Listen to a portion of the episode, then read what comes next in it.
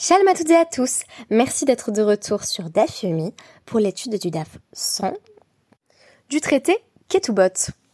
Aujourd'hui, il va être question des choix du chaliar en matière de vente ou de don. Qu'est-ce que cela signifie? Que lorsqu'on désigne quelqu'un, un envoyé, un représentant, qui va devoir vendre un objet ou un bien pour nous, ou prélever une partie de notre récolte, en l'occurrence pour en faire don au Cohen, quand peut-on légitimement estimer que le chaliar a rempli sa fonction? C'est-à-dire que le choix qu'il a fait en matière de vente ou de prélèvement correspond bel et bien aux intentions de départ de la personne qu'il avait désignée.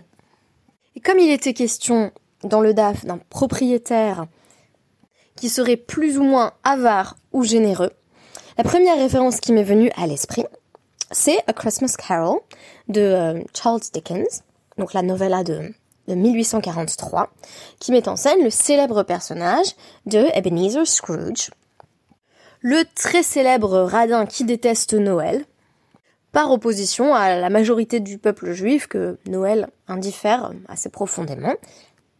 Et justement, A Christmas Carol, ce sera l'occasion pour Scrooge de euh, développer une certaine forme de générosité pour le personnage pathétique de Tiny Tim.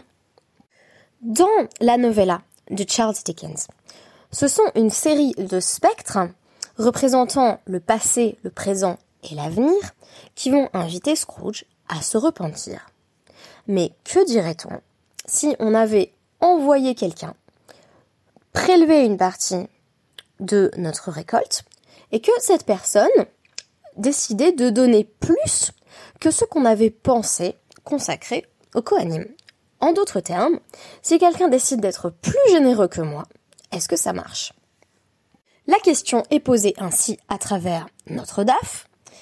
Deux avis sur euh, l'opinion de Rav Nachman. Tout d'abord, Rava, qui nous dit Rava Amar Rav Nachman, Shaliar.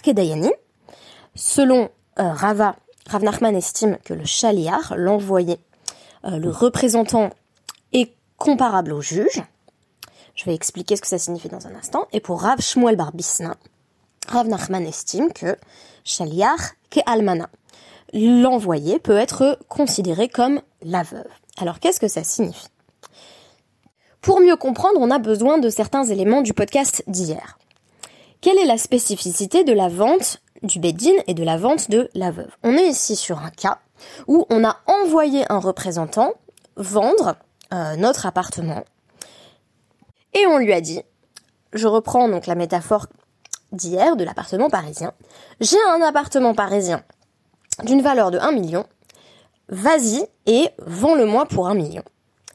Si le chaliar est comme le Beddin, qui est Dayanin, comme les juges, alors il a la possibilité euh, de vendre mon appartement pour la somme de 1 million, mais il peut également utiliser la marge de sécurité de 1 sixième. Donc si vous voulez plus de détails à ce sujet, je vous renvoie à mon podcast précédent.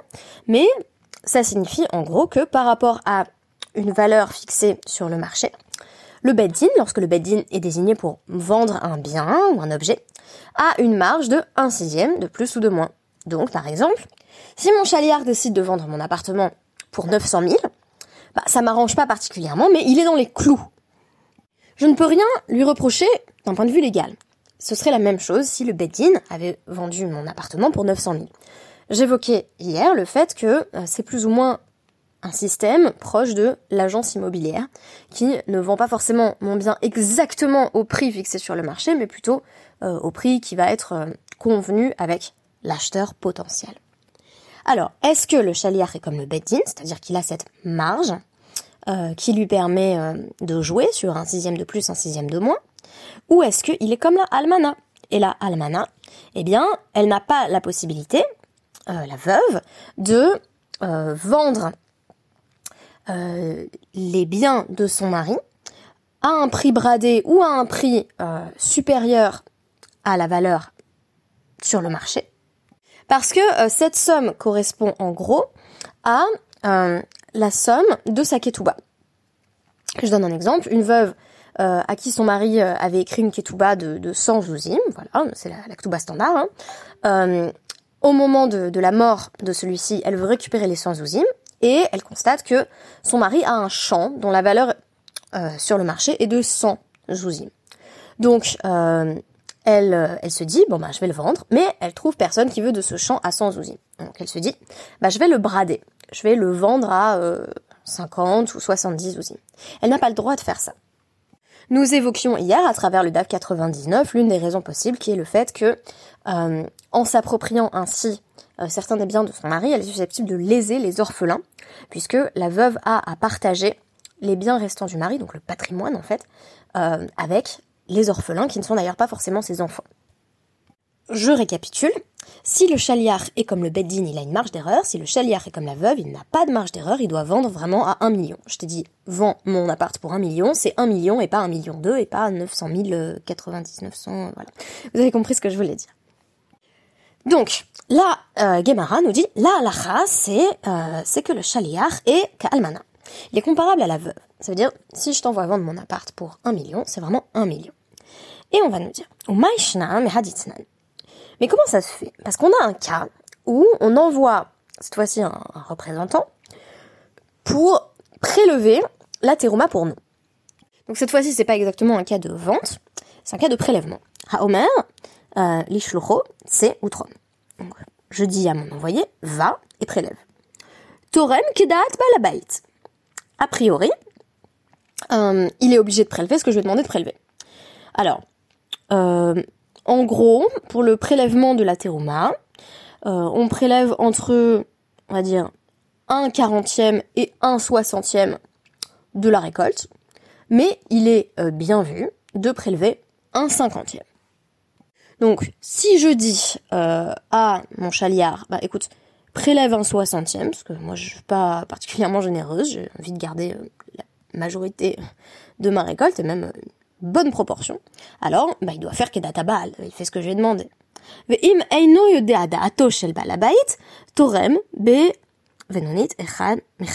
Et si c'est pas euh, combien euh, je veux qu'il donne, alors il prélève euh, une somme intermédiaire, c'est-à-dire un cinquantième. Puisque la plupart des gens donnent entre un quarantième et un soixantième, alors, eh bien, il n'a qu'à faire une estimation raisonnable qui est que si je suis ni particulièrement généreuse ni particulièrement pingre, je vais donner un cinquantième.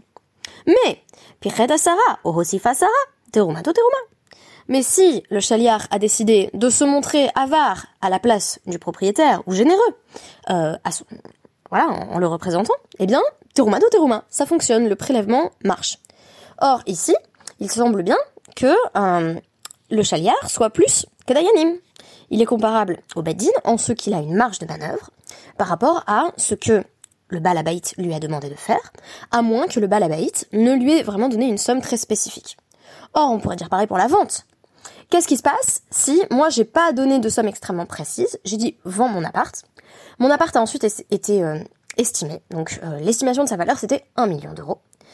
Euh, pourquoi est-ce que mon chaliard n'aurait pas le droit de dire bah, j'ai trouvé preneur pour un peu plus ou un peu moins. Grand bien, euh, grand bien me fasse, euh, ou plutôt grand, grand bien face à la personne que je représente.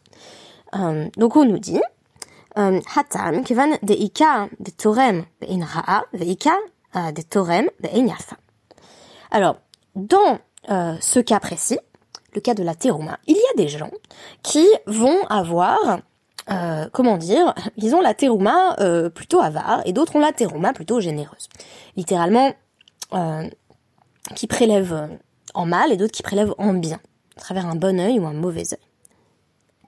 Ceux qui prélèvent généreusement donnent un quarantième de leur récolte.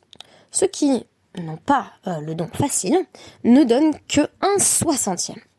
Et donc, à Marley, les Harry, à, Mataïr, de sorte que le chaliar, le représentant, pourra toujours dire euh, au balabaït, bah je t'ai estimé comme ça. Ça veut dire quoi? Ça veut dire, euh, imaginons, mon représentant dit, ben je pensais que t'étais une personne généreuse, donc j'ai donné un, quarantième.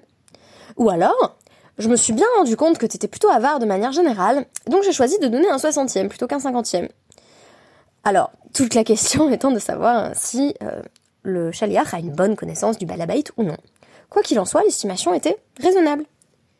Ah bah la rataouta Mais pour la vente, c'est simplement une erreur. Une erreur sur le prix de vente. Euh, et, euh, et donc en réalité, on doit s'en tenir à la valeur fixée sur le marché et à la valeur euh, que le propriétaire souhaite obtenir. Donc, l'eau, ibae, l'art, les mioutes.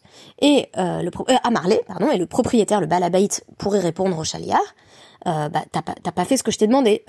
tu n'aurais pas dû les limiter, pardon. Tu n'aurais pas dû faire erreur. Et donc, j'estime que bah tu, tu me représentes pas.